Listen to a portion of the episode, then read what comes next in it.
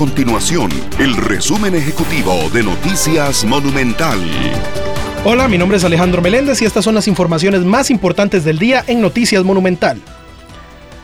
La Unión Nacional de Empleados de la Caja y la Seguridad Social UNDECA denunció un juicio político contra cinco de los directivos de la institución que fueron suspendidos meses atrás por la institución. Esos directivos fueron reintegrados hace tres meses, sin embargo, Marta Rodríguez, representante del sector sindical, y José Luis Loría del sector cooperativista indicaron que son víctimas de un juicio político. La Cámara de Turismo y Comercio del Caribe Sur aseguró que la cantidad de turistas que recibieron este fin de semana por el eclipse anular de sol ha sido la más alta que han registrado después de la pandemia. Según los registros de los sitios de hospedaje, restaurantes y sitios turísticos, la ocupación fue del 100% desde el Cantón Central de Limón hasta la región sur de la provincia caribeña. Eso sí, la mayor ocupación se dio el propio sábado 14 de octubre, pero también se reportó una estadía de 80% durante el domingo.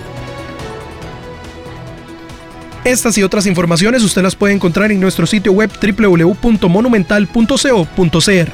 Nuestro compromiso es mantener a Costa Rica informada. Esto fue el resumen ejecutivo de Noticias Monumental.